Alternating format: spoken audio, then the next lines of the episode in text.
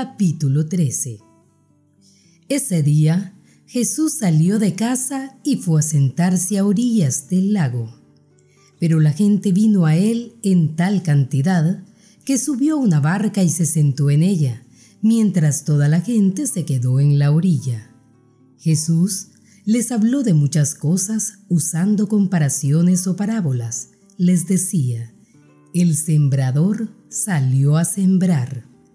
Y mientras sembraba, unos granos cayeron a lo largo del camino, vinieron las aves y se los comieron. Otros cayeron en terreno pedregoso, con muy poca tierra, y brotaron enseguida, pues no había profundidad, pero apenas salió el sol, los quemó, y por falta de raíces se secaron. Otros cayeron en medio de cardos, estos crecieron y los ahogaron. Otros granos, finalmente, cayeron en buena tierra y produjeron cosecha, unos el ciento, otros el sesenta y otros el treinta por uno. El que tenga oídos, que escuche. Los discípulos se acercaron y preguntaron a Jesús, ¿por qué les hablas en parábolas? Jesús les respondió, a ustedes se les ha concedido conocer los misterios del reino de los cielos, pero a ellos no. Porque al que tiene se le dará más y tendrá en abundancia, pero al que no tiene, se le quitará aún lo que tiene. Por eso les hablo en parábolas porque miran y no ven, oyen pero no escuchan ni entienden. En ellos se verifica la profecía de Isaías. Por más que oigan, no entenderán, y por más que miren, no verán. Este es un pueblo de conciencia endurecida. Sus oídos no saben escuchar, sus ojos están cerrados. No quieren ver con sus ojos, ni oír con sus oídos, y comprender con su corazón. Pero con eso habrá conversión y yo los sanaría. Dichosos los ojos de ustedes que ven, dichosos los oídos de ustedes que oyen. Yo se lo digo, muchos profetas y muchas personas santas ansiaron ver lo que ustedes están viendo y no lo vieron. Desearon oír lo que ustedes están oyendo y no lo oyeron. Escuchen ahora la parábola del sembrador. La semilla que cayó en terreno pedregoso es aquel que oye la palabra y enseguida la recibe con alegría. En él, sin embargo, no hay raíces y no dura más que una temporada. Apenas sobreviene alguna contrariedad o persecución por causa de la palabra, inmediatamente se viene abajo.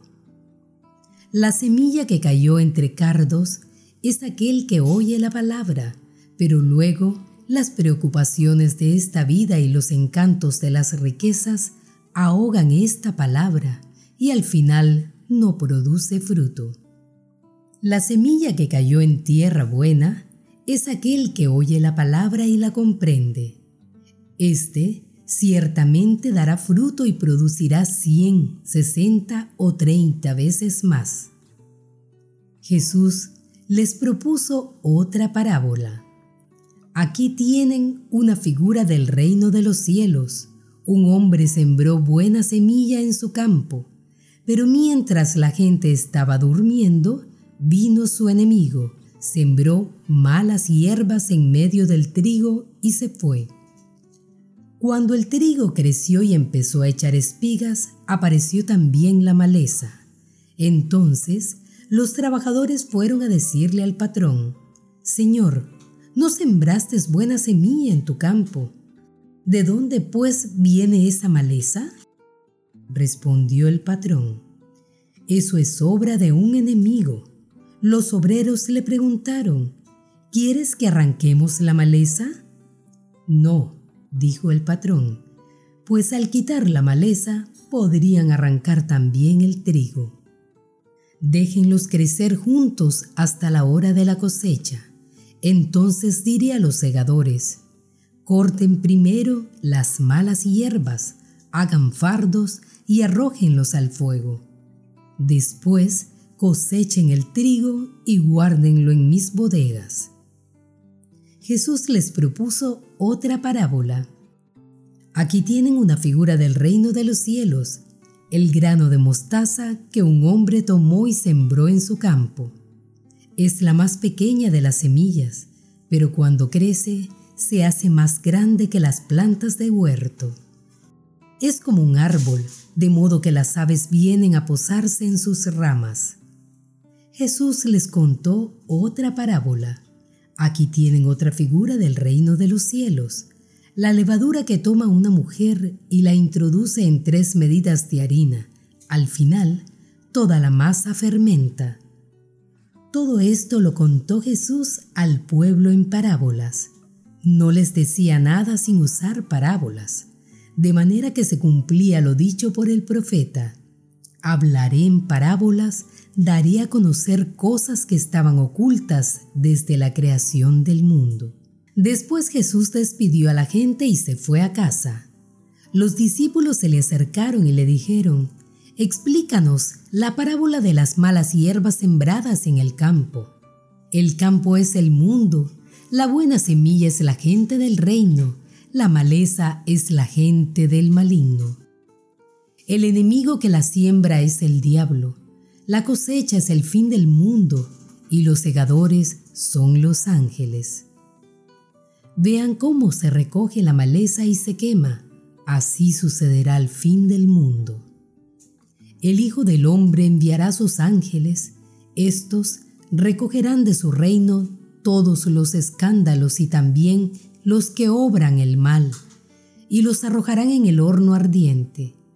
Allí no habrá más que llanto y rechinar de dientes entonces los justos brillarán como el sol en el reino de su Padre. Quien tenga oídos, que entienda. El reino de los cielos es como un tesoro escondido en un campo. El hombre que lo descubre lo vuelve a esconder. Su alegría es tal que va a vender todo lo que tiene y compra ese campo. Aquí tienen otra figura del reino de los cielos un comerciante que busca perlas finas.